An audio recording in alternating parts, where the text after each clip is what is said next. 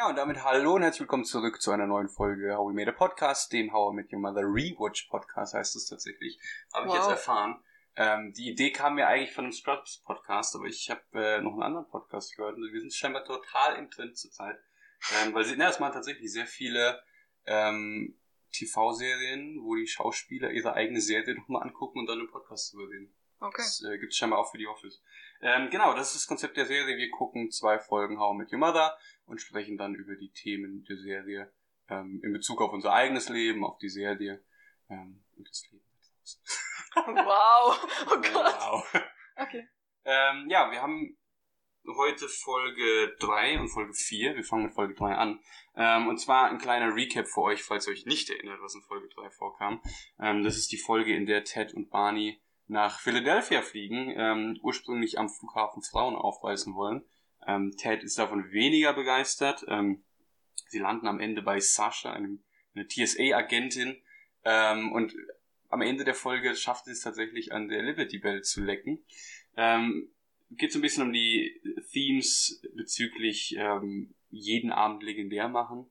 Ähm, und in der B-Storyline sind Robin und Lily in der Bar, ähm, während Robin die ganze Zeit angebaggert wird, Lily nicht, ähm, weil sie verlobt ist. Und das sind so die groben Themen der dritten Folge. Ich hoffe. Also wie gesagt, wenn ihr How I Met Your Mother nicht geguckt habt, ist der Podcast für euch halt schwierig.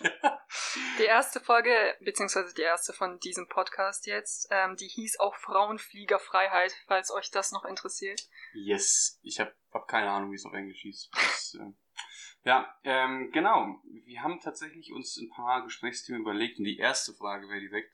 Ähm, es gibt eine Szene in der Folge, ähm, das ist so die B-Storyline, in der Robin die ganze Zeit angebaggert wird, während Lily daneben sitzt und nicht wirklich weiß, was passiert. Ähm, kennst du das aus dem echten Leben, ähm, dass du gewisse Freundinnen bzw. Freunde hast, die andauernd angegraben werden? Also das Lustige ist, so persönlich kenne ich nicht besonders viele, aber ich kenne eine, beziehungsweise kannte eine, bei der es einfach konstant passierte. Also die ist, du hast dich mit ihr verabredet und als du sie getroffen hast, wurde sie gerade von jemandem angesprochen. Ernsthaft? Ja, und das ist ihr so oft passiert, dass ich mich, also man fragt sich dann auch, woran liegt das, um ehrlich zu sein. Weil ich will sie jetzt nicht irgendwie runterspielen oder sowas, die war schon hübsch, aber nicht so auffallend hübsch. Mhm. Ja, ich, ich kenne das aber so ein bisschen. Also ich hab's jetzt weniger irgendwie, ähm, dass du dich mit irgendjemandem verabredest und, und er oder sie, wenn halt gerade irgendwie wirklich von jemandem angesprochen, so aus dem Nichts oder so. Ja. Ähm, aber ich kenne sehr viele Leute, die andauernd Leute anziehen, die irgendwie halt ein Interesse an denen haben. Ja, das Mhm. heißt, dass es nicht dann irgendwie über, über WhatsApp oder wie auch immer sich dann äh, an die wenden. Und das sind tatsächlich, ja, es sind nicht wirklich, würde ich immer sagen, die attraktivsten Leute. Jetzt nicht sagen, dass, es, dass die unattraktiv sind. Mhm. Ähm, aber ich weiß nicht, ob Leute irgendwie so ein, was das für eine Ausstrahlung ist, die Menschen haben, dass Ja. irgendwie, keine Ahnung, die so eine gewisse Anziehungskraft haben. Ich frage mich halt auch, das habe ich mich vorhin gefragt, weil klar, ich habe mehr mit Mädels zu tun und du mit mehr mit Jungs, hätte ich Mhm. jetzt so prinzipiell gesagt, ob du das kennst von Kerlen, dass die öfter mal angesprochen werden oder eher nicht. Sind das immer Mädchen, von denen du das hörst oder? Oh, das ist eine gute Frage. Ich glaube tatsächlich eher mehr Frauen. Ja. Ich bin aber gar, ja, vielleicht liegt es halt mit auch einfach daran, dass klassischerweise doch immer noch weniger Frauen offensives Interesse zeigen Ja. als Männer. Ich weiß nicht, ob das damit zusammenhängt. Ähm, ja, doch, ich glaube, ich würde wahrscheinlich eher sagen Frauen jetzt aus meiner persönlichen Erfahrung. Ähm, aber ich weiß nicht, es gibt doch, glaube ich, auch, ähm, ich weiß nicht, ob du dich daran noch erinnerst, es gibt später eine Folge in How I Met Your Mother mit Maggie, glaube ich, heißt sie, mit dem Fenster, das offen ist. Ähm, Was? wo Ted ja seit Jahren, das ist so äh, aus, aus dem College oder so kennt, und seit Jahren versucht er sie zu daten. Und sobald er kommt, hat sie halt schon den nächsten Freund kennengelernt. So. Ah, ja, ja. Ähm, Und dann hat er mit seiner Nachbarin das Signal ausgemacht, dass wenn das Fenster offen ist, dass sie ihn anrufen. Ähm, und das, ich kenne tatsächlich so Leute, die wirklich von einer Beziehung in die nächste schlittern. ja, Wir kennen auch gemeinsam Leute. danke fürs Zuhören. ja. Ähm, ja, aber ich glaube, ich weiß nicht, was das für eine Ausstrahlung ist, ehrlich gesagt. Also, ah, ich finde es aber auch sehr interessant. Ich, also man sieht es jetzt, finde ich, auch nicht unbedingt nur im romantischen Sinne. Also ich kenne zum Beispiel manche Leute, dazu gehörte früher auch ich, die haben so eine miserable Ausstrahlung, dass sie nicht mal von Leuten nach dem Weg gefragt werden. Die werden nicht mal irgendwie so nebenbei angelächelt oder sonstiges. Ja, Entschuldigung. Nein, mir geht's momentan sehr gut. Ich finde, das ist aber auch etwas, woran man arbeiten kann. Also ich finde, es kommt so aus einer Unzufriedenheit mit sich selbst. Mhm. Und das strahlst du irgendwie aus, ohne dass dir eine Person konkret das sagen kann. Ja. Und, äh, ich glaube, manchmal habe ich das Gefühl, ähm, ich weiß nicht, ob es unbedingt gleichgesetzt wird mit Charisma, ja. ähm, aber ich habe manchmal das Gefühl, dass Leute, die unbekümmert, un, unbekümmert, ich kann schon nicht mehr reden, unbekümmert an Gespräche ja. rangehen, ähm, dass die meistens die angenehmsten Gesprächspartner sind. Ähm, weil die jetzt irgendwie nicht das Gefühl haben, okay, ich muss jetzt irgendwie zwanghaft irgendwie über solche Themen reden, damit ich irgendwie einen Gesprächsfluss aufbauen kann oder andauernd nur von sich erzählen, weil sie sich selbst irgendwie bestätigt haben wollen, sondern einfach nur unbekümmert und eine entspannte Konversation mit ihrem Gegenüber haben. Ich glaube, das ist, macht halt direkt sympathisch ja. gegenüber der anderen Person. Ähm, ja, das ist damit was zu tun. Hat es nicht vielleicht auch dann doch wieder mit diesem Selbstbewusstsein zu tun? Weil wenn du schon, also normalerweise manche Leute legen sich ja alle Sätze zurecht oder die Themen, worüber sie sprechen wollen. Und wenn du halt selbstbewusst bist, dann bist du so, ja, egal, ich treffe jetzt die Person und dann ja, ja, kommt genau, das automatisch genau, rüber. Ja, ja wirklich, glaube ich, unbekümmert, ja, ne? so, ne, in, in eine Situation reinzugehen, ohne irgendwie das Gefühl haben oder, oder, Angst haben zu müssen, okay, was ist, wenn die, wenn ich so die Kontrolle über die Situation verliere, in, in dem, in der Sinne oder das Gespräch nicht steuern kann oder was wird es eine, eine awkward silence oder sowas gibt, ne? Ja, definitiv. Ähm, ich glaube, das ist wahrscheinlich auch was, was man sogar, wenn du in eine Bar gehst, den Le Leuten halt einfach an der Körpersprache ansehen kann. Ja. Ähm, was eigentlich ziemlich faszinierend ist so. Ich finde es aber auch ein bisschen schade, muss ich sagen, weil zum Beispiel, das hat man ja jetzt bei Lilly gesehen, je mehr du versuchst, das dann aber zu erzeugen, du kannst halt nichts dagegen machen, gefühlt. Ja. Erst wenn du diese Unbekümmertheit bekommst, wenn es dich nicht mehr juckt, dann kriegst du es so in etwa. Ja, das stimmt, das stimmt. Vor allem, weil Robin ja gerade wirklich da sitzt und eigentlich sich mit Lilly ja. unterhalten möchte. Also sie, sie denkt ja nicht daran, welches Bild gibt sie gerade ab oder versucht irgendwie potenzielle ähm, Personen irgendwie an sich ranzuziehen ja. oder so. Ja, ja das stimmt. Ähm, kurz Cut machen. Ähm, erstmal wieder kurz ausschneiden, oder? ich mach später. Okay. Ähm, was ich aber am interessantesten fand, war noch, ähm, dass man sagen kann im Endeffekt, dass die Ausstrahlung viel wichtiger ist als das Aussehen. Weil egal mhm. wie gut eine Person aussieht, wenn sie eine schlechte, eine, also ja, eine schlechte Ausstrahlung hat, dann war's das eigentlich. Am Ende kommt es halt einfach auf Selbstbewusstsein drauf an. Also Leute, die halt selbstbewusst sind, ähm, das ist halt so eine Ausstrahlung an sich, ja, da brauchst du nicht zwingend körperliche Attraktivität. Also klar hat es irgendwie immer noch einen Faktor mit, aber ich glaube tatsächlich, dass äh, wirklich so die, die Ausstrahlung, die du hast und den Mindset wirklich das Wichtigste eigentlich ist. Ähm, aber wahrscheinlich auch das Schwierigste ist, weil die meisten Leute halt, jeder hat Unsicherheiten, ja. Ähm, und die wenigsten lernen irgendwie gut damit umzugehen, glaube ich. Das ist nicht leicht, glaube ich. Das stimmt. Ja.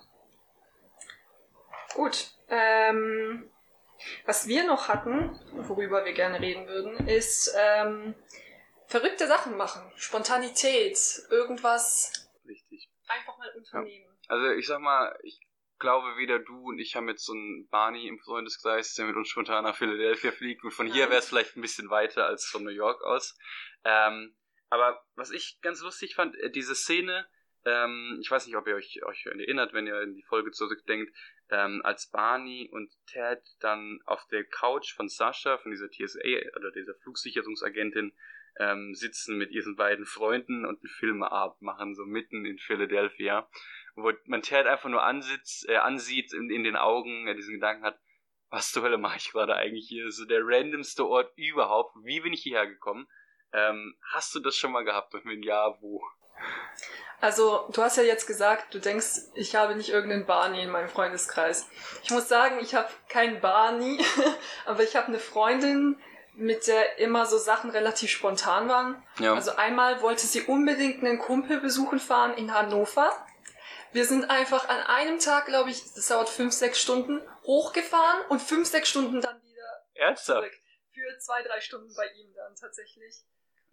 Da habe ich mich das, glaube ich, auch kurz gefragt, vor allem weil wir auf einem Spielplatz waren und dann irgendwie die Rutsche runtergerutscht Okay, das ist schon krass spontan. Da kann ich, glaube ich, nicht mithalten. Also, ich kenn's schon, aber ja. wie sieht's bei dir aus? Ähm, also ich habe an sich schon Freunde, die relativ spontan sind, aber so die Spontanität heißt halt so, jo, treffen wir uns in einer halben Stunde bei dem auf dem Balkon, so, so ja, okay, dann fährt halt jeder hin und dann war's das halt. Ähm, was wir früher immer noch gemacht haben, ah, das ist halt eigentlich auch so im Vergleich zu der Hannover-Story halt. Ja, gut. Ja. ja, das haben wir aber irgendwann auch öfters gemacht. Es gab damals, ähm, ich bin ja aufgewachsen eher so im dörflichen Bereich ähm, und es gab halt in der nächsten Großstadt, äh, oder größeren Stadt, sagen wir mal so, Großstadt ist weit von Großstadt, aber größeren Stadt, ähm, gab's wie so 30, 40 Autominuten, da gab's einen Chiköfterladen, ja. Und der hatte halt am Wochenende nachts bis drei Uhr auf, ja. Das heißt, ähm, ich habe dann irgendwie abends so mit meinen äh, Kumpels geredet und dann ging's irgendwie, naja, wir hatten schon Bock auf die Köfte, ja. Also sind wir halt dann abends äh, 30 Minuten in die nächste Stadt gefahren und haben uns die Köfte geholt, so nachts um zwei oder so. Ähm, das haben wir auch mehr als einmal gemacht, so, ähm, was an sich eigentlich immer eine coole, spontane Aktion war. Ähm, die Köfte war auch echt lecker. Ähm, ja, aber das war, glaube ich, so das Spontanste so an sich so den, so diesen weirden What the fuck am I doing hier Moment hatte ich, glaube ich, tatsächlich, ähm, also ich muss dazu sagen, ich war im Außensemester in Israel, wir waren irgendwann in Nablus, das ist äh, eine Stadt im palästinensischen Gebiet, ähm, und wir hatten da eine Führung von dem einzigen Hostel, das es da gab, und da gab es äh, eine junge Frau, die uns dann quasi von dem Hostel, die gesagt hat, dass sie uns ein bisschen durch die Stadt führen kann irgendwie. Ähm, und sie hat quasi so eine Art Ziehmutter gehabt, ähm, die halt direkt an diesem Marktplatz da lebt. Und dann hat sie uns halt einfach, ja, wir können da hingehen, Tee trinken. Wir so, äh, okay. Und wir saßen dann äh, bei dieser alten Dame im Wohnzimmer am Tee trinken so. Sie hatte halt ein großes Fensterfront direkt auf diesen, diesen Clocktower, der dann da ist in der Altstadt. Ähm, was sehr schön ist und es war so unfassbar random einfach. Sie hatte halt so eine Shisha-Ecke dann noch und wir saßen halt dann da zu acht mit, äh, waren halt andere Austauschstudierende noch mit dabei aus allen möglichen Ländern, teilweise aus, aus Singapur, Tschechien, wie auch immer, ähm, und saßen dann da und haben Tee getrunken und ich, das, weißt du, da war so ein Moment, wo ich dann da saß und hatte so, was zur Hölle mache ich ja? Es war sehr cool, aber es war so random einfach. Ähm, aber war ja an sich ja ja, jetzt nicht so unbedingt Spontanität, spontaner Tipp irgendwie unter Kumpels, glaube ich. Ja, aber okay, das, das war jetzt auch so eine Ausnahmesituation bei mir. Aber ich finde, man kriegt das schon in so Situationen, wie du es gerade beschrieben hast mit den Skiköften, weil dieses Gefühl von, was mal machen, was, was hindert uns so daran, ja. ich finde, das, das macht so aus. Stimmt. Wobei, was ich auch immer noch lustig finde, dass irgendwie so ein bisschen ähm, früher, bevor man irgendwie 18 wird und Auto fahren kann. Wie gesagt, das ist gerade jetzt so meine Erfahrung vom Land, wo der Bus halt jede bis manchmal am Wochenende alle zwei Stunden fährt, bis 9 Uhr abends so, ja. Ähm, man braucht ein Auto und man fiebert auf sein Auto hin, ja. Es gibt auch genug, die mit 16 dann irgendwie ihren A1 Moped-Führerschein oder sowas machen, ja. Ähm, und dann malt man sich das immer so aus, ja, wenn ich ein Auto habe und Führerschein und auch alleine fahren kann, wir können überall hin. Ja, wir werden ja. jedes Wochenende da sein und da sein und einfach, wenn wir Bock haben, nach Köln zu fahren, wir fahren nach Köln so. Mhm. Und wie oft macht man es vielleicht einmal, man macht es eigentlich nie, ja. Weil man, klar, man ist dann irgendwie auch älter und hat irgendwie noch andere Beschäftigungen so, aber irgendwie trifft man sich halt immer noch bei den gleichen Kumpels so auf dem Balkon oder dreht eine Runde durch die Nachbarschaft oder so. Ähm, klar, so ab und zu fährt man mal irgendwo hin, aber man malt sich das am Anfang so groß aus, man hat die absolute Freiheit, man macht so wenig am Ende. Aber ich glaube, irgendwie ist das immer so im Leben, habe ich das Gefühl. Man ist immer so, ah, sobald ich dort bin, dann kann ich das alles machen und dann werde ich das auch machen und in Wirklichkeit. Ja, manchmal muss man einfach mal, unser Roadtrip damals zum Beispiel so, das war ja, ja auch relativ spontan. Also ich glaube, wir haben Mittwochs gesagt, ja, lass es am Wochenende machen. Ja. Ähm, aber es ist eigentlich immer cool. Ja. Ich glaube, man müsste manchmal wesentlich öfter spontan sein, zumindest wenn man die Zeit dafür hat. Das stimmt. Ähm, ich glaube, es wird wieder Zeit für einen Roadtrip. Ich habe auch Bock, muss ich sagen. Alles klar, okay, gut. Finde ich gut. Solange ich nicht wieder geblitzt werde, ist alles okay. okay. Ähm, hatten wir noch was zur ersten Folge? Ist dir noch irgendwas eingefallen? Ich glaube ähm. tatsächlich, die zweite Folge war gefüllter. Ja, das stimmt. So die, die erste Folge war ein bisschen. Wir haben tatsächlich noch nicht an der Liberty Bell gelegt, äh, falls das die Frage ist. ähm, Wäre aber eine coole Story tatsächlich. Ähm, okay, dann würde ich sagen, kommen wir zur zweiten Folge. Ja. Und zwar geht's da, ähm, sagen wir mal, um neue Geschmäcker. Es ist die Folge, in der Ted sein altes T-Shirt oder sein altes Hemd rauskramt und ihm auf einmal auffällt, dass er es sehr gerne mag, obwohl er es immer gehasst hat. Ähm, und kommt dann auf die Idee, ähm, ob er vielleicht nicht eine Ex-Beziehung hatte, die irgendwie gescheitert ist, ähm, wo er sich selbst weiterentwickelt hat ähm, und die jetzt vielleicht dann besser funktionieren würde. Und er kommt ähm, auf die Idee, Natalie wieder anzurufen, äh, die mit den Sockenaffen und die, die Krav Maga kann, was ja am Ende dann noch aufgelöst ist, für die, die es nicht wissen, was Krav Maga ist. Ähm, und zwar geht es ein bisschen auch um die Breakup-Geschichte zwischen Ted und Natalie. Ähm, Ted, der sie an ihrem Geburtstag ihr auf den Anrufbeantworter mhm. gesprochen hat, dass er sich von ihr trennt, während alle ihre Freunde ihr eine Überraschungsparty schmeißen wollten und das Band abgespielt wurde. Ähm, sie kommen aber wieder zusammen ähm, und dann fällt Ted aber doch auf, dass äh, es trotzdem nicht funktioniert, dass sie einfach nicht die richtige ist und ähm, steckt ein bisschen in der Bredouille, weil er nicht weiß, wie er sich von ihr trennen soll und trennt sich dann interessanterweise genau wieder an ihrem Geburtstag von ihr und sie schlägt ihn dezent zusammen, weil sie Kraft mal gar kann. Ähm, genau, und B-Storyline ähm, ist so ein bisschen die Barney-Robin-Story, ist glaube ich für uns nicht so interessant. Das ist die Folge, in der Barney Robin Geld gibt, damit sie Wörter wie Nippel oder I'm a bad girl oder was auch mhm. immer vor dem Fernseher sagt, ähm, während sie live berichtet und am Ende fällt sie in Pferdemist. ähm, ja, das ist so die, der kurze Recap der, der Story. Ähm, was ich ganz interessant fand, direkt am Anfang geht Ted ja so mental seine Ex-Beziehung oder seine letzten Dates durch, ähm, um zu gucken, wen er nochmal anrufen könnte. Und da kommt die eine Szene, ähm, wo er eine Pornodarstellerin oder ehemalige Pornodarstellerin gedatet hat. Ähm, eine andere Szene, wo sein Gegenüber ihm sagt, dass sie einen Hitchhiker angefahren hat und einfach ja. weitergefahren ist so. Und die Dates dann natürlich für ihn vorbei waren, ja.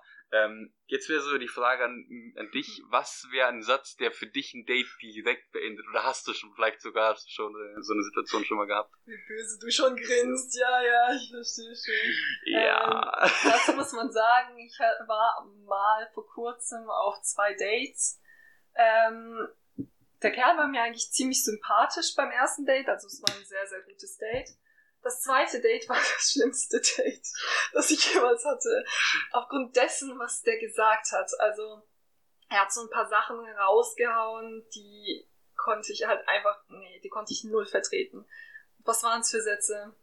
Also ich fand, es war eher die Kombi aus allem. Also er hat ja nicht einen Satz gesagt, wo ich gedacht habe, okay, tschüss. Mhm. Wobei, okay, ähm, es gab so Sätze wie zum Beispiel, ich habe von meinem Praktikum erzählt, dass ich es voll toll finde und die Leute auch. Und er hat mir gesagt, ja, eigentlich wollen die alle Menschen nur was Böses und die vom Praktikum, du, die wollen die auch nur was Böses, ganz ehrlich. Also solche, der hat. Hä, äh, was ist das für ein Weltbild? Der, ja, das ist ja genau die Sache. Also das ist ja nicht mal so ein Satz, den man aus Versehen sagen kann, sondern das ist eine feste Einstellung, die dieser Mensch hat. Und was soll die dir Böses wollen im Praktikum? Dich die Treppe runterwerfen oder wie? Scheiß Praktikanten, was wollen die eigentlich? Der Kaffee war zu stark, weg, weg. Echt so. Ich kann nicht mal Kaffee kochen, weißt du? Vielleicht wäre das ein Grund gewesen. Hm. Ähm, aber ich, ich glaube, es war einfach diese allgemeine Einstellung, dass in Wirklichkeit alle dich nur ausbeuten wollen, hm. ähm, dass sie dich nur so als billige Arbeitskraft wollen und die sind eigentlich gar nicht so nett mit dir. Also es geht gar nicht um dich.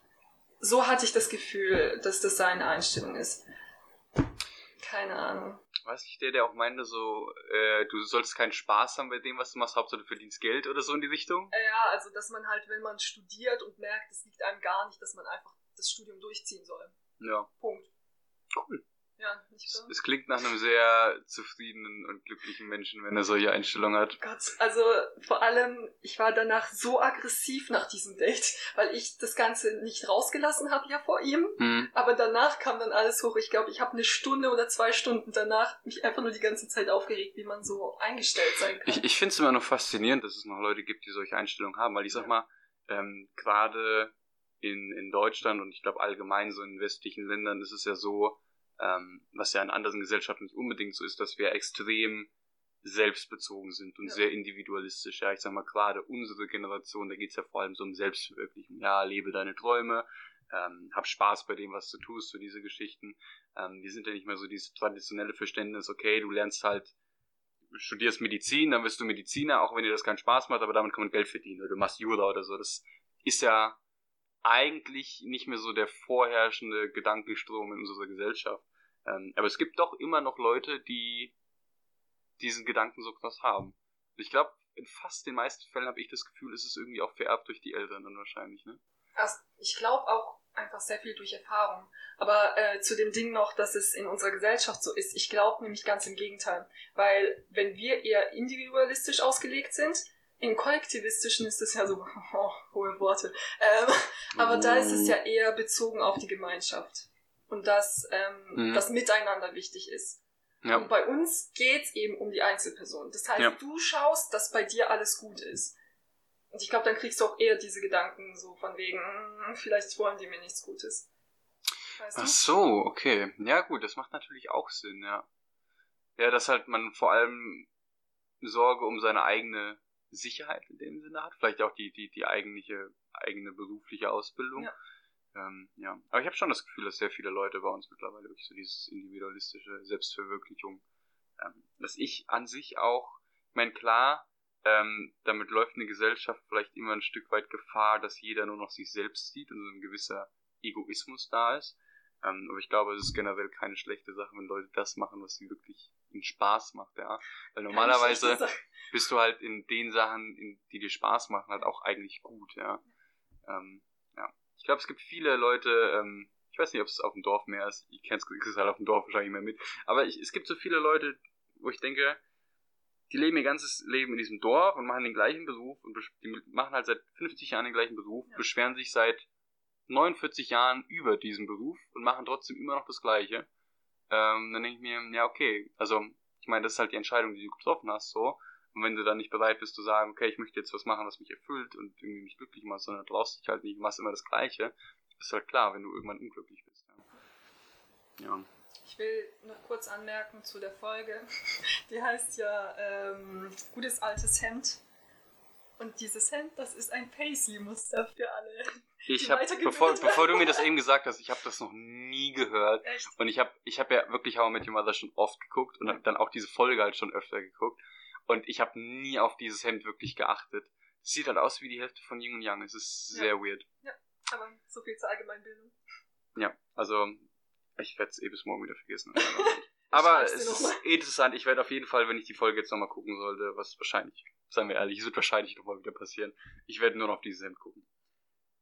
Also wir würden dann auch zum nächsten Thema kommen. Und zwar ging es ja darum, dass Ted mit seiner ehemaligen Freundin zusammengekommen ist. Ähm, und die Frage wäre jetzt eben, verändern sich Menschen? Ist das klug, so wieder zusammenzukommen? Macht das irgendwie Sinn? Genau. Kennst du das vielleicht irgendwie? Das, also kennst du irgendwen aus dem Freundeskreis? Aus deinem vielleicht Auf auch? wen spielst äh, du jetzt an? Genau, irgendwen, bei dem das vielleicht schon mal so passiert ist? Oder hattest du das selber mal im Hinterkopf, dass du vielleicht mit irgendwem wieder zusammenkommen willst oder sowas? Ja, also ich glaube, man hat es ein bisschen rausgehört. Wir haben tatsächlich äh, mindestens eine Person im Freundeskreis, ähm, die da ein bisschen, sagen wir mal, anfälliger für ist.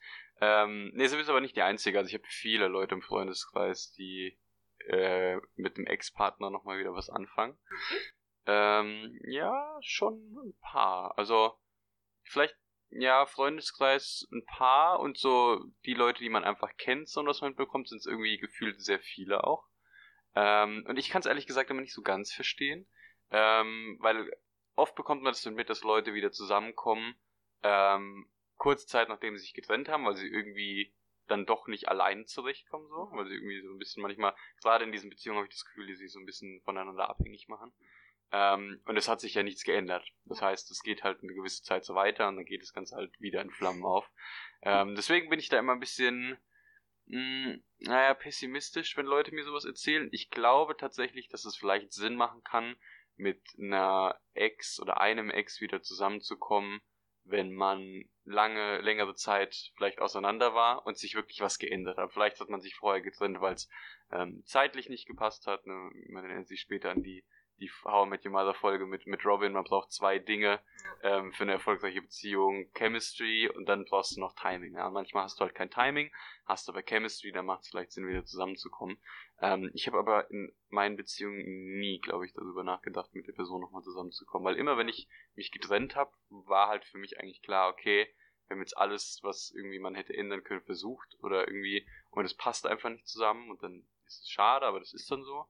Ähm, und habe dann aber auch, ehrlich gesagt, nie auch nur eine Sekunde darüber nachgedacht mit der Person. Klar, man trauert irgendwie auch und hat so ein bisschen äh, Liebeskummer, aber nie daran gedacht, um irgendwie zu der Person zurückzugehen, ehrlich gesagt. tatsächlich, das macht auch gar keinen Sinn. Also so wie du sagst, ist es meistens der Grund, warum man direkt danach zum Beispiel zusammenkommt, ja. dass man einfach nur denkt, ja super, jetzt ist es vorbei. Und das ist ja eigentlich so rein biologisch gesehen ja auch logisch, weil ja. du hast ja jemanden verloren, der so dein Partner sein könnte. Du könntest, also für Frauen zum Beispiel, du könntest ja von ihm schwanger sein oder sowas. Okay, das ist jetzt wieder zu abstrakt, aber auf jeden Fall, ich finde halt auch, das macht gar keinen Sinn. Bis du an dem Punkt bist, dass du überhaupt die Entscheidung triffst, dass du dich trennen willst, also muss ja, ja einiges passiert sein.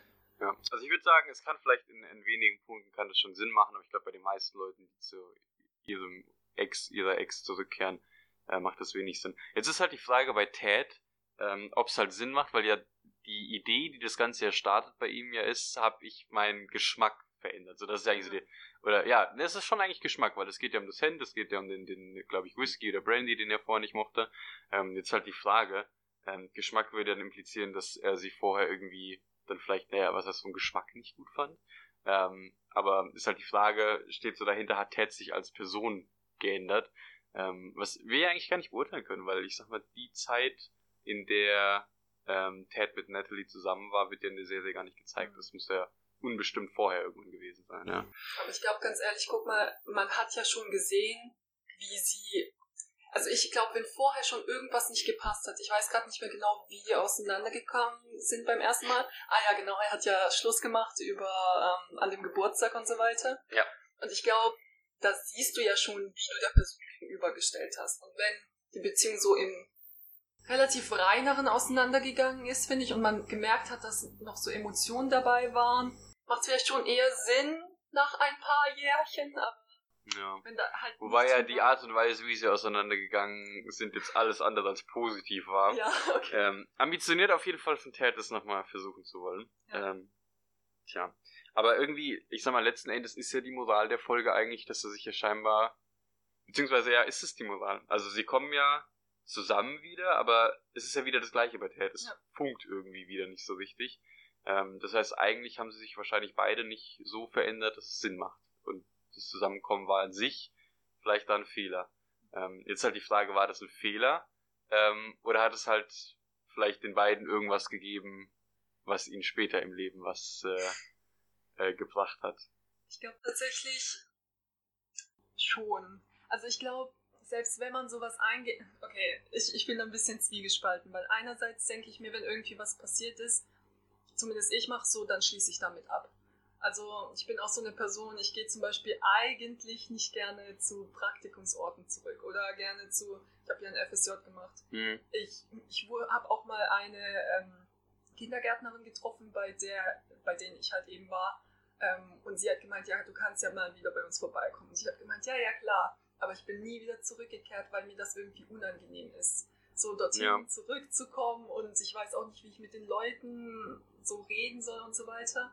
Also irgendwie bin ich so Cut und weiter. Ja, das ist aber bei mir bei Beziehungen tatsächlich auch so, weil ja. ganz ehrlich, ich bin auch immer ein Freund von einem klaren Cut, weil es dann, glaube ich, kann man über eine Beziehung hinwegkommen. Ja. Ähm, und ich glaube, viele Leute unterschätzen das und machen das nicht und versuchen dann direkt irgendwie äh, befreundet zu sein oder so, was ich auf jeden Fall verstehe, weil klar, das ist eine sehr wichtige Person für dich und du möchtest ja irgendwie, dass diese Person noch weiter eine, eine Rolle in deinem Leben spielt. Ähm, ich glaube aber gerade dadurch, dass sie dann direkt so schnell versuchen, wieder Freunde zu werden, äh, zerstört, wird meistens mehr Porzellan zerstört, als es am Ende eigentlich ähm, was bringt und dann ist die Freundschaft komplett hinüber. Ich glaube, ich bin zumindest mal ein Freund von einem Clear Cut und hat eine gewisse Zeit nichts mehr oder so wenig es eben geht, ähm, miteinander zu tun jeder kann für sich darüber hinwegkommen und dann kann man sich quasi wieder mit so einem bisschen frischen Start wieder nur annähern und dann kann man auch wieder ähm, Freunde werden. Das ist vielleicht eine Zeit lang ein bisschen nicht so, wie es früher war, logischerweise. Ähm, aber dann kann sich wieder in eine freundschaftliche Richtung entwickeln. Ich glaube, viele Leute, die direkt dann versuchen, ja, wir bleiben aber direkt Freunde ähm, und dann hängt irgendwie andauernd noch aufeinander, das gibt, glaube ich, immer ein absolutes Debakel. Aber warte, mich interessiert das jetzt. Hast du noch zu irgendeiner deiner Ex-Freundinnen Kontakt oder hast irgendwie was über die gehört oder? Ähm, bei meiner letzten Ex-Freundin, ja. Ähm, ich glaube, ja, gut, wenn sehe ich sie. Ich bin halt selten daheim. Wir wohnen ja in einer anderen, ich wohne in einer anderen Stadt wegen dem Studium. Ähm, wenn ich mal daheim bin, so ab und zu sieht man, sehe ich sie mal auf dem Fest oder so. Wir können uns auch unterhalten. Das ist gar kein Ding. Ähm, wir, wir schreiben jetzt aber nicht oder haben nicht irgendwie großartig Kontakt so, aber ansonsten, wenn wir uns mal sehen, ähm, dadurch, dass wir teilweise noch ein bisschen ähnliche Freunde auch haben, ähm, ist es aber kein Problem. Aber da war es auch erstmal so eine gewisse Zeit kein Kontakt und ich glaube, das ist tatsächlich nicht schlecht. Ja. Aber ist es im Guten auseinandergegangen? Oder? Ähm, wir haben es irgendwann, ja, also ich sag mal, Trennung ist nie so, äh, glaube ich, wirklich gute Trennungen sind selten, aber klar, es ist mal so eine Phase ein bisschen schwierig gewesen, ähm, aber ging eigentlich relativ gut, glaube ich, auseinander.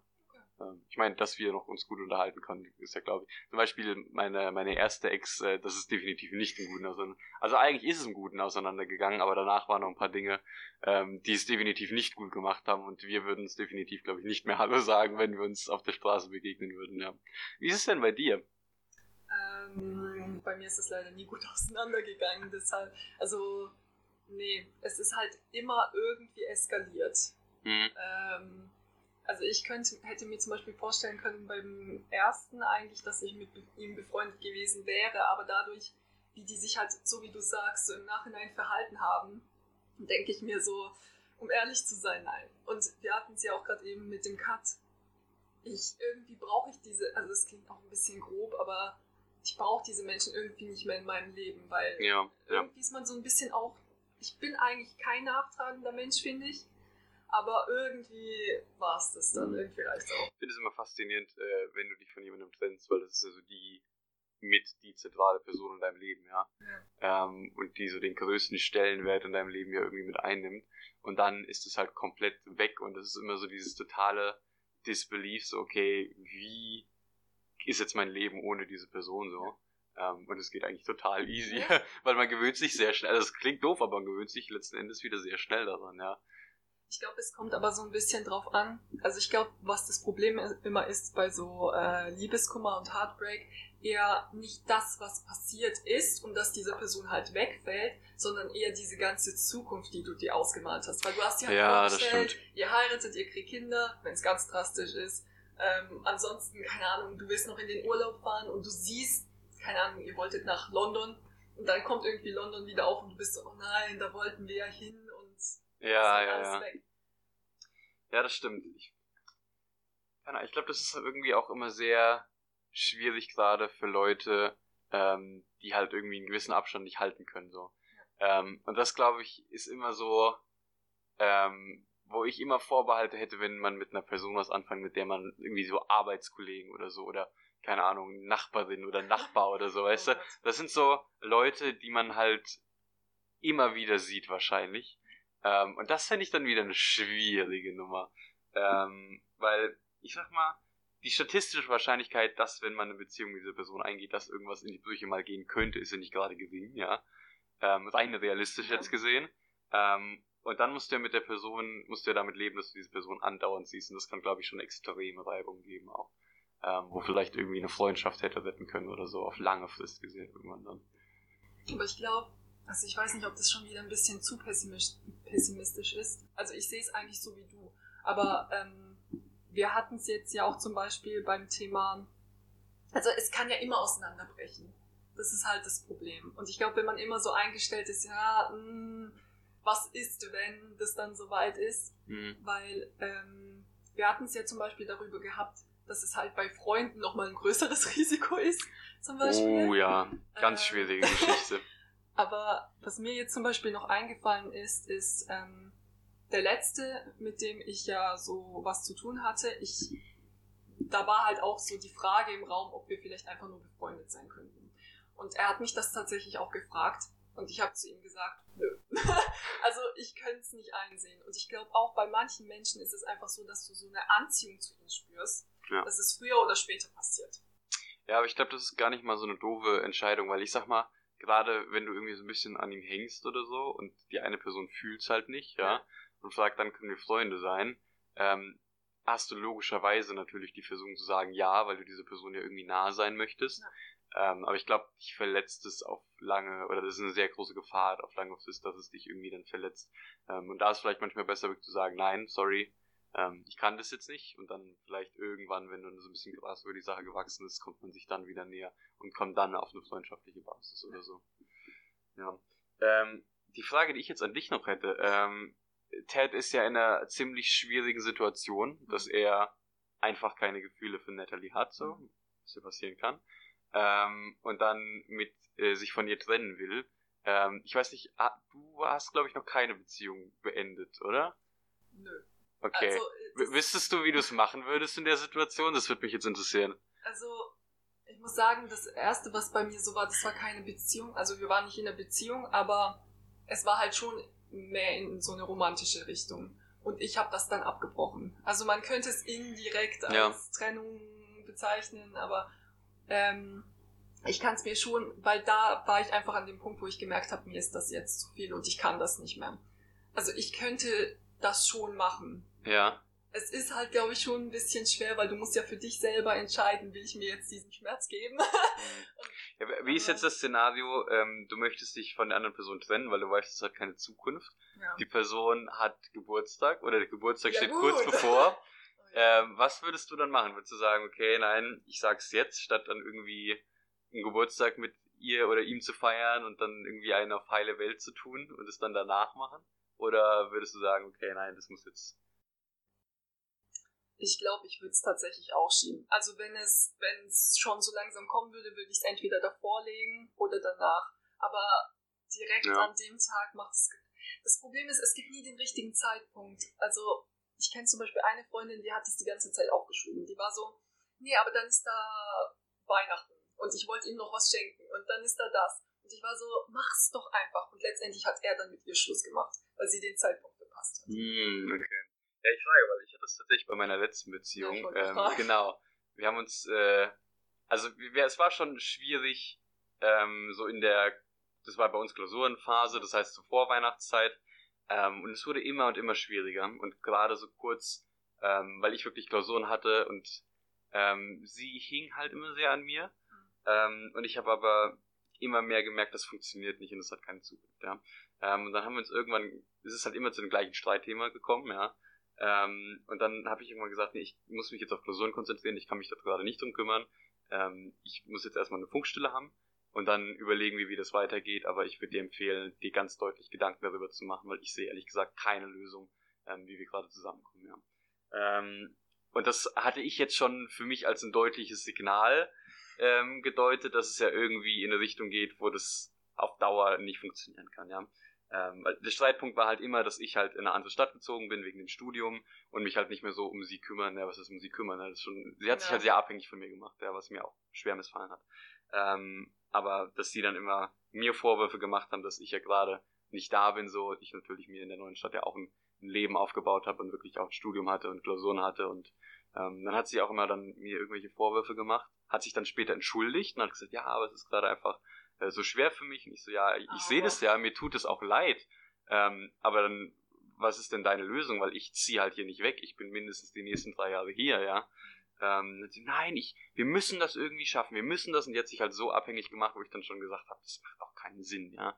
Ähm, ich meine, es ist eine beschissene Situation, ja, aber das tut doch, du tust dir doch selbst damit weh, ja. ja. Ähm, naja, das war so die Ausgangssituation, ja. Und dann ähm, habe ich halt gesagt, okay, ich brauche jetzt diese Funkstille, damit ich mich auf die Klausuren konzentriere. Das waren die ersten Uni-Klausuren, man ist aufgeregt, man weiß nicht, was man erwartet. Aber ihr habt euch dann nicht getrennt an dem Punkt. Das war einfach nur. Nee, nee, ich habe gesagt, ich habe gesagt, ich brauche jetzt erstmal eine Funkstille, aber ja. überleg dir wirklich, wie das weitergehen soll, weil ich ehrlich gesagt hier nicht sehe, wie das weiter funktionieren kann. Ja. Ähm, aber ich habe gesagt, okay, ich kann mich jetzt da nicht drum kümmern, ich muss jetzt mich auf die Klausuren fokussieren. Wir sprechen dann später darüber, ja. Ähm, und wir haben halt sonst auch immer geschrieben oder so. Das heißt, es war wirklich, glaube ich, eine Woche Funkstelle oder sowas für mich. Und ich mache das nicht so nebenbei mal oder so. Das auch wenn ich mal sauer auf, äh, auf meine Partnerin bin oder so, ich habe immer einen Kontakt oder so, weißt du, das war nicht so, ja, nein, das war nicht mal so nebenbei so, ja, ich war mal kurz sauer, sondern wirklich für mich eigentlich ein Zeichen so, okay, hm, also wenn da jetzt kein Wunder passiert und es irgendwie auffällt, wie das besser funktionieren kann und für mich war irgendwie schon so ein bisschen klar, hm, weil ich habe das natürlich schon länger gefühlt, so dieses über einen längeren Zeitraum dieses Detachment. Ähm, und dann habe ich am 21. Dezember meine letzte Klausur geschrieben, ja, spät nachmittags dann, ähm, und habe halt dann überlegt, was mal, weil für mich war dann klar, okay, diese Beziehung funktioniert nicht mehr weiter, ja. Ähm, Gerade mit dem ganzen Drama, was davor war. Ähm, und ich habe dann überlegt, ja, was machst du jetzt? Ähm, sagst du ihr das jetzt? Ja. Ähm, und trennst dich halt zwei oder drei Tage vor Weihnachten? Ähm, oder sagst du, okay, ich gehe halt zu, auf, nach, über Weihnachten war ich ja bei ihr und ihrer Familie eingeladen, sie war bei meiner Familie eingeladen. Und das habe ich mir gedacht, das war für mich die Entscheidung, nee, das kann ich. Ich habe da wirklich gestruggelt. Ich habe mit vielen äh, Freunden, auch mit vielen Freundinnen geredet dann. Ähm, hab dann gesagt, okay, scheiße, wie mache ich das? Ja, und ich habe mich dann dafür entschieden, vor Weihnachten Schluss zu machen. Ähm, was sie sehr hart genommen hat. Ähm, was ich, also ich kann es natürlich verstehen, dass es hart ist, eine Beziehung zu beenden, aber sie hat halt ähm, gesagt, sie hat es halt gar nicht kommen sehen. Und das war was, wo ich gesagt habe, das verstehe ich nicht.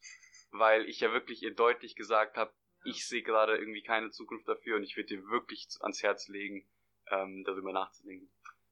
Das war so, deswegen, das konnte ich nicht so ganz verstehen. Was tatsächlich mein Shameful-Faktor ist, und das ist tatsächlich was, was ich heute auch bereuen würde, ähm, ich habe überlegt, wie mal, weil ich habe am 21. die letzte Klausur geschrieben. Mhm. Ähm, das heißt, ich bin erst am 22. irgendwann spät nachmittags, glaube ich, dann nach Hause gekommen, ja. Und ich habe dann überlegt, ähm, wie machst du es, weil ich dann am 23. auch noch weg war. Ich hätte sie ja irgendwie treffen müssen oder so. Und dann wäre es ja auf Weihnachten hinzugekommen, ja. ja. Und ich habe mich dann tatsächlich auch mit ein paar Freundinnen darüber geredet, ob ich sie einfach anrufen soll, ja. Und ich habe es dann gemacht. Ich habe es dann über, also wir haben, es war jetzt nicht wie bei Ted eine Voicemail oder so. Wir haben wirklich telefoniert und es auch ausgesprochen. Ähm, und wir haben uns aber später nochmal getroffen, weil sie noch ein paar Sachen klären wollte. Und sie hat mir gesagt, dass sie das schlecht fand. Das kann ich auch ehrlich gesagt verstehen. Ähm, das äh, würde ich. Das Anrufen? Das Anrufen, ja. Also das Schluss machen würde ich immer noch so machen, weil es für mich einfach ehrlicher war, weil ich glaube, ich hätte nicht machen können und dann zwei, drei Tage mit ihr so diesen oh, schöne. Feiertage und ein auf, auf glückliches Leben tun und auch noch mit der Familie. Ähm, das hätte ich nicht machen können. Aber ich glaube, das mit dem Telefonat, ich hätte vielleicht wirklich dann, das wäre halt dann vielleicht einen halben Tag oder einen Tag vor Weihnachten. Das war halt so meine, mein Ding ist, okay, ich mach's vielleicht lieber jetzt, dann hat sie mehr Zeit bis Weihnachten irgendwie so ein bisschen, ja, war für mich eine Abwägung. Ich habe halt die Entscheidung so getroffen. Wie gesagt, ich habe auch mit ein paar Leuten darüber geredet, aber das war was, was sie schlecht fand. Das kann ich ehrlich gesagt auch verstehen. Ja. Ähm, ja. Schwierige Entscheidung. Aber deswegen kann ich Ted tatsächlich in der Situation ein bisschen verstehen, ähm, weil es eine beschissene Situation ist und man sich dann irgendwie fragen muss, okay, ist man jetzt ehrlich zu sich selbst und irgendwo auch zu der anderen Person, aber nimmt dafür in Kauf, dass sie natürlich noch mehr verletzt wird. Ja. Ähm, wobei natürlich die Frage wäre, ähm, wäre es besser gewesen, wenn Ted jetzt mit ihr schön den Geburtstag gefeiert hätte und dann am nächsten Tag so aus dem Nichts, oder was heißt vielleicht eher aus dem Nichts, weil man ja davor eine schöne Zeit hatte. Ja. Ich finde es irgendwie interessant, weil ähm, ja, ich musste mich damit halt nie so wirklich auseinandersetzen. Aber ich glaube, das Problem ist halt wirklich, es gibt nie den richtigen Zeitpunkt. Und wenn du das immer hinauszögerst, ist es zum Beispiel jetzt an Weihnachten. Du hättest ja echt nicht neben ihr sitzen können und grinsen können. Nee, eben, eben. Deshalb. Und das hat mich, ah, mich hat das wirklich tagelang beschäftigt. Ich habe mit so vielen Leuten darüber geredet, weil du weißt nicht, was du machen sollst. Also du willst die andere Person ja irgendwie auch nicht verletzen, aber. Bist du so oder so, ganz ehrlich. Ja, eben, eben, ja. so. Das ja gut, war halt ein beschissenes Weihnachten. Ja. Aber gut, manchmal kann man das halt nicht ändern. Was mich halt wirklich überrascht hatte, dass sie das irgendwie dann so nicht kommen hat sehen, weil das habe ich dann ehrlich gesagt wieder nicht so ganz verstanden. Ja, da war ähm, wahrscheinlich alles noch so im Magen, weil sonst. Ja. Kommunikationsissues in der Beziehung. Ja, klar. Ja, deswegen fand ich das so sehr, sehr, sehr relatable ja. irgendwie. Okay. Ich hoffe für dich, dass du nicht in so eine Situation kommst. Naja, wir sind doch es gibt an, Es gibt angenehmes, aber ja, gut, es gehört halt dazu. Ich Muss man auch machen, ja. Ja. Ja, das stimmt. Ähm, genau, wir hatten noch ein Thema und zwar, ähm, How I Met Your Mother hat ja so eine Tendenz dazu, immer am Anfang so, äh, am, am Ende Weisheiten rauszuhauen und äh, die so richtig ein hitten.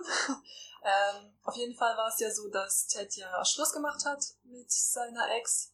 Ähm, und dann später, also es kam ja dann raus, dass sie später geheiratet hat und zwei oder drei Kinder hatte. Ähm, und dann kam der schöne Satz, Some, uh, sometimes things happen for a reason. So, ähm, jetzt ist die Frage, meinst du, dass es wirklich so ist, dass gewisse Sachen einfach passieren müssen, damit andere Sachen passieren können? Oder bist du da eher so, Schicksal, was ist Schicksal? Oder weiß nicht. Ich, ich würde es tatsächlich nicht als Schicksal, also ich glaube nicht, dass es ein Schicksal irgendwie gibt. Okay. Ich glaube nicht, dass Dinge irgendwie vorherbestimmt sind oder geplant sind. Ich glaube, dass Dinge, naja, gewisse Dinge folgen irgendwie Naturgesetzen und Regeln, glaube ich. Aber ich glaube, es gibt halt einfach sehr viel, was Zufall ist. Ähm, jetzt ist natürlich die Frage, gibt es wahrscheinlich irgendwie Hobbywissenschaftler so, gibt es überhaupt sowas wie Zufall? Ja, das ist ja alles nicht so nicht so leicht, aber von dem Verständnis, was ich jetzt von Zufall habe, glaube ich, dass sehr viel ähm, in unserem Leben allgemein, in dem Kosmos, dem Universum, in dem wir uns bewegen, Zufall ist. Ähm, und ich glaube, dass es so eine menschliche Tendenz ist, irgendwie Dingen Deutung zuschreiben zu wollen, damit wir sie einordnen können. Ähm, und ich glaube, gerade, ich sag mal, ein Stück weit ist es ja so ein bisschen tautologisch. Also, wenn du jetzt äh, bei, bei Ted und Natalie sagst, okay, Ted musste sich von ihr trennen, damit sie mit ihrem zukünftigen Mann zusammenkommen könnte. Ja, natürlich mussten sie das, weil sonst wäre das irgendwie eine weirde Dreiecksbeziehung gewesen, ja. ja. Ähm, ich glaube tatsächlich, also klar, manchmal müssen, ich glaube, es geht mehr so darum, dass man vielleicht gewisse Erfahrungen gemacht haben muss, damit man die Person wird, die dann, das, sagen wir jetzt mal, dass Ted, äh, dass Natalie vielleicht die Erfahrung mit Ted machen musste und dass sie so beeinflusst wurde, dass sie so die Person wurde, die später mit ihrem Mann, äh, in den sie sich verliebt hat. Ja, also dass das überhaupt stimmt, ja, dass du zu der Person wirst, ähm, die dann später irgendwie der was Bestimmtes passiert. Ich sag mal, das ist ja auch so ein bisschen die Story von How I Met Your Mother ist ja nicht wie Ted die Mutter kennengelernt hat, viel mehr, sondern es geht ja vor allem darum, ich glaube, das wird auch in späteren Staffeln nochmal wirklich genannt, dass es die Story ist, wie Ted zu der Person wurde, die äh, sich in die Mutter verlieben konnte, ja. Und ich glaube, das ist definitiv was, ähm, ich sag mal, das ist ja letzten Endes einfach Lebenserfahrung, ja. Ähm, ich sag mal, wenn ich gewisse Erfahrungen in meinem Leben nicht gemacht hätte, würde ich wahrscheinlich äh, gewisse Entscheidungen anders treffen, ja, weil man sich ja natürlich immer ähm, rückkoppelt, okay, was sind die Erfahrungen, die ich in der Vergangenheit gemacht habe und darauf, basierend darauf irgendwelche Entscheidungen treffen. Wenn du diese Erfahrung nicht hast, entscheidest du, glaube ich, anders. Ähm, aber ich glaube, das hat wenig mit, mit Schicksal zu tun, sondern viel Zufall ja. ähm, und natürlich einfach persönliche Erfahrungen ein Stück weit. Ja. Du bist, glaube ich, mehr schicksalsgläubig als ich. Ne? Ah, ich hatte die Diskussion schon öfter mal tatsächlich. Ich bin, also ich denke nicht, dass es irgendwie so einzelne Steps gibt, die man so abläuft und das ist irgendwo so in Stein gemeißelt. Bei mir, ha, ich, ich kann es auch irgendwie, ich glaube, je nachdem, wie man halt Schicksal auffasst. Ich denke halt eigentlich auch so, dass so gewisse Sachen passieren müssen, damit andere passieren können. Auch so aufeinander aufbauen. Ich glaube, es ist halt meistens auch eher so das Rückblickende, dass man denkt, wow, Gott sei Dank habe ich das gemacht, sonst hätte ich die Person jetzt nicht kennengelernt, dann hätte ich das nicht gemacht. Das ist so ein bisschen dieser Butterfly-Effekt, ne? Ja. Die eine Sache führt zum anderen. Ich glaube, im, im, im Rückblick kann man sich halt viele Sachen, kann man dann so interpretieren, okay, wenn, wenn ich das nicht gemacht hätte, so, ich sag mal, letzten Endes gibt es ja keine kontrafaktische oder kontrafaktische Realität. Ja, du weißt ja nicht, was passiert wäre, wenn du die Entscheidung oder die Erfahrung nicht gehabt hättest, weil diese Realität existiert halt nicht. Ja, zumindest, dass wir wissen, ja. äh, ähm, ja, ich glaube, das, ähm, ich glaube, das ist aber was sehr Menschliches, dass man irgendwie versucht, so gewisse Erfahrungen ähm, einfach versucht für sich interpretierbar und erfahrbar zu machen und so ein bisschen. Ich glaube, Menschen leben halt für Erzählungen ja. Und wir versuchen alles ja irgendwie in so eine gewisse Erzählung zu pressen und gerade das eigene Leben ist ja sehr, ähm, sehr viel, es passiert sehr viel, es ist sehr schwer, das alles zu ordnen. Ähm, ich glaube, da ist so eine, so eine Erzählung für uns immer ein sehr beliebtes Mittel, uns irgendwie Dinge begreifbar ähm, zu machen und einordnen zu können ja. für uns. Ja. Ich, ich finde aber irgendwie was, was ich zumindest merke, das muss ich gleich sagen, ob du das auch so empfindest, ähm, ich verspüre eher so eine Dankbarkeit irgendwie dem, was passiert ist. Also teilweise auch durch Sachen, durch die ich mich gekämpft habe, durch Sachen, die mir passiert sind, positiv und negativ. Dass ich halt einfach denke, Gott sei Dank ist mir das passiert, weil ich, wenn ich sehe, wie ich, keine Ahnung, von einem Jahr war, dann denke ich, Gott sei Dank, Gott sei Dank ist das vorbei. Irgendwie.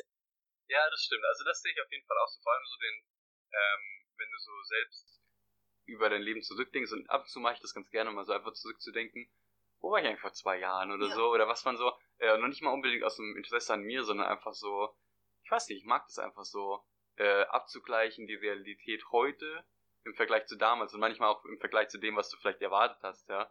Ähm, weil es halt immer wieder zeigt, wie unvorhersehbar das Leben ist. Ja. Ähm, ich glaube, ich weiß nicht, ich finde das immer einen schönen Gedanken so und auch sich selbst so die eigene Weiterentwicklung zu sehen. Ich sag mal, ähm, ist, ich glaube ja schon, dass, ich sag mal, jeder Mensch entwickelt sich ja weiter, idealerweise irgendwie. Ja. Ähm, und ähm, ich glaube, das ist schon immer ganz schön zu sehen, wo man war, durch was man sich durchgekämpft hat.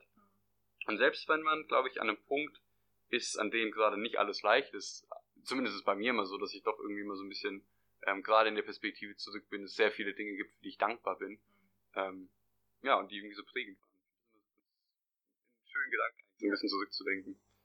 Mir wurde auch vor kurzem gesagt, ich habe mich auch mal wieder in so eine Situation reinversetzt, die früher mal war. Und irgendwie, kennst du das, dann kommen so direkt alle Gefühle wieder hoch, wenn du richtig reingehst. Mhm. Ähm, und dann wurde mir gesagt, weil ich das so krass fand, ähm, ja gut, das war, das war eine Frau, die relativ esoterisch war.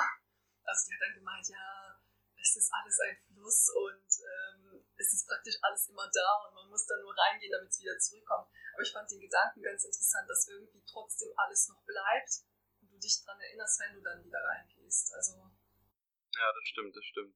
Ähm, ich weiß nicht, ich, ich mag manchmal so diese, ähm, diese Nostalgie so ein bisschen. Also gerade wenn man irgendwie das zusammen mit Leuten macht. Also ich zum Beispiel, äh, wenn ich so mein, mein Freundeskreis ja. aus der Schule oder so, und dann denkt man noch zurück damals in der sechsten, siebten Klasse was und dann kommt der andere, ah, und ja. erinnert ihr an das noch und dann das noch.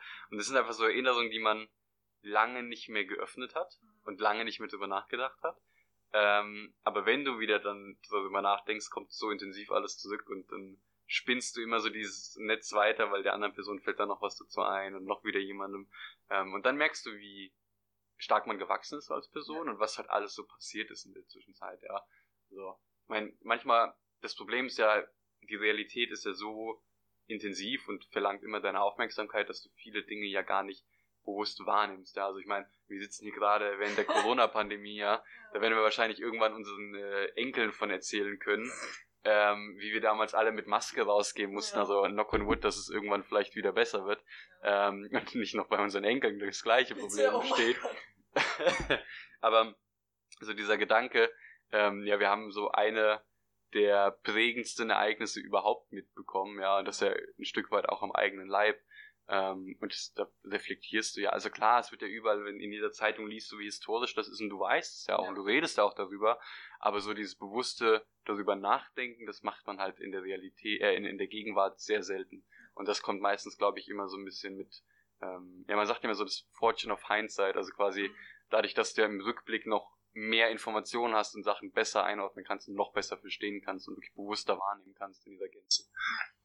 Ja. Irgendwie fällt mir dazu nur so ein, dass du hattest ja schon mit, dass Menschen immer alles in Erzählungen stoppen wollen.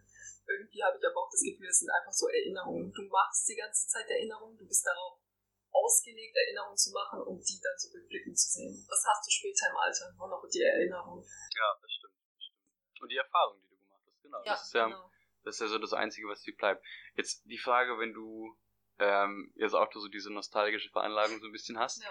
ähm, solltest du Kinder haben, würdest du dir deine, deine, so deine Lebensgeschichte aller How I Met Your Mother, Father oder How I Became the Person I Am Today, würdest du das so eine Erzählung machen?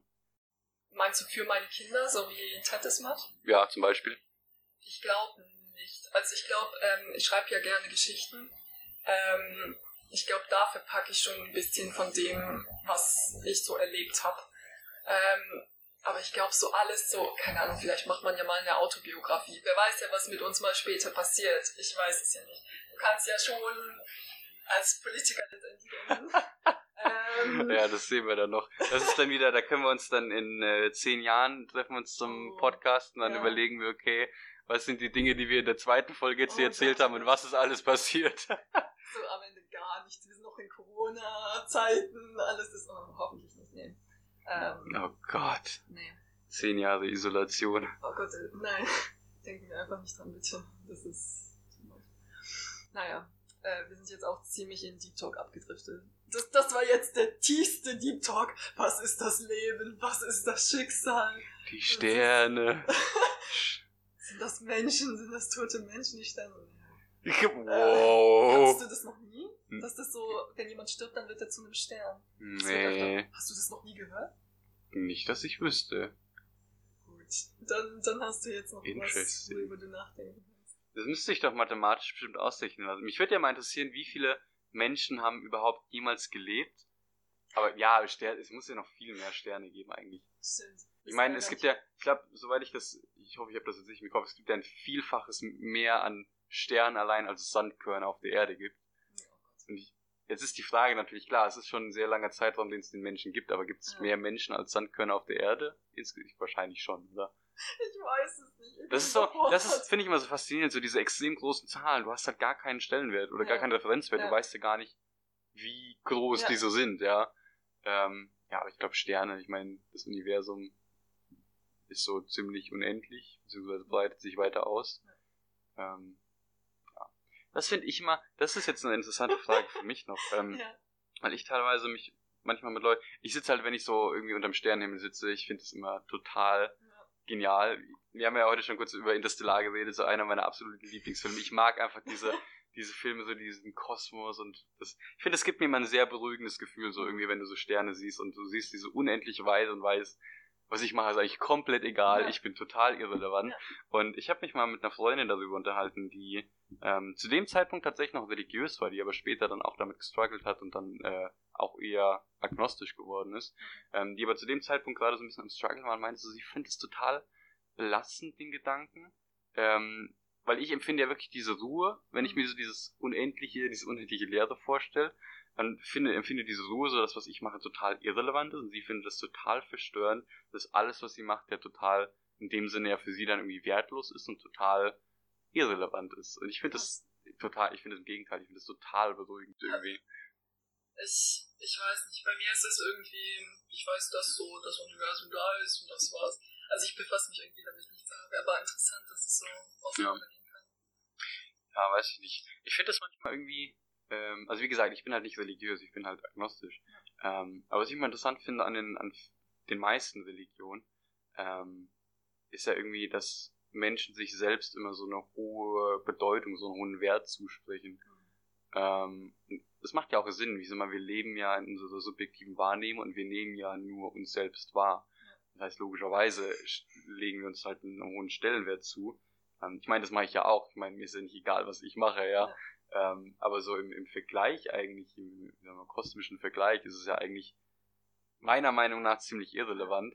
Ähm, und deswegen, ich finde es immer so faszinierend, so diese Tendenz des Menschen, irgendwie sich selbst so einen großen. Stellenwert zu geben. Ja, was vielleicht noch für dich interessant wäre zum Schluss. Ähm, ich habe sowas gelesen, das stand in irgendeinem Buch, aber ich habe es dann letztendlich irgendwo im Internet dann gelesen, ähm, dass wenn man mal wirklich liegt irgendwo im Dunkeln und schaut, dass da der Stern, Sternenhimmel ist, normalerweise denkst du ja, er ist über mir, ist ja der Himmel. Und wenn du dir einmal vorstellst, dass die Erde ja, du kannst einfach unten sein und du klebst ja einfach an der Erde wegen der Gravitation, und dass du dir einfach vorstellst, dass der Himmel unter dir ist, dann kannst du anscheinend deine Vorstellung wirklich so switchen, dass du auf einmal merkst, dass du wirklich so oben herabhängst. Und das ist so ein richtiges Gefühl von, dass du so ein Teil des Universums bist, auslöst. Das habe ich gelesen. Ich habe es noch nicht ausprobiert, aber ich kann es mir schon ziemlich so vorstellen. Oha, krass. Das nächste Mal, wenn du das machst. Wobei man muss jetzt ganz klar sagen, es ist Fake News, ja. Schwerkraft ist eine Erfindung von NASA und das, die Erde ist keine Kugel, sondern eine Scheibe. also bitte, das ist glaube ich absolut Fake News hier, ja. Ähm, ich habe vor ein paar Tagen ein Video gesehen, da wurde ein Wissenschaftler, hat sich, haben sie dann zusammengesetzt mit einem Flat Earthler ja. und die haben dann diskutiert, Props an den Wissenschaftler, dass er so ruhig bleiben konnte. Ja, jetzt sind wir aus äh, einer normalen Folge How I Met Your Mother über den Kosmos und das Universum in den dezenten, transzendenten Deep Talk gerutscht. Ich glaube, wir ähm, so spät nicht aufnehmen, Ja, aber das sind die besten Gespräche, gerade, wie gesagt, ich komme ja vom Dorf so, und wenn man dann irgendwie auf so einer Grillhütte so mitten im Wald im Nirgendwo irgendwie ja. mit Leuten eintrinkt. So. Und man hat draußen Lagenfeuer, dann kommt immer der Punkt, so um halb zwei, wo die meisten Leute ja. drin sind, aber du sitzt so mit drei, vier Leuten draußen ja. und alle gleichzeitig haben so diese, diese betrunkene, diese Klarheit. Und man führt immer diese so, ja, und man führt die extremst tief, diebsten Gespräche einfach nur. Und es ist, ich liebe, das ist mein favorite Teil des ganzen Abends eigentlich immer. Ähm, ich mag das irgendwie. Ja. Aber das ist, glaube ich, auch so ein bisschen das, was ihr, glaube ich, bei diesem Podcast erwarten könnt. Und wir haben ja auch über How Met Your Mother geredet, ja? Okay, hast du noch irgendwas hinzuzufügen? Ähm, danke fürs Zuhören. danke für diesen Deep Talk Aushalt. ja, wir sind wieder bei einer soliden Stunde, glaube ich. Ja, ich äh, hoffe, ihr habt's, euch hat's gefallen und wir hören uns dann beim nächsten Podcast mit Folge Drei. Folge 3 des Podcasts ja, und Folge 5 und 6 von How Met Your Mother, ne? Genau. Alright, dann bis zum nächsten Mal. Macht's gut und ciao. Bis dann.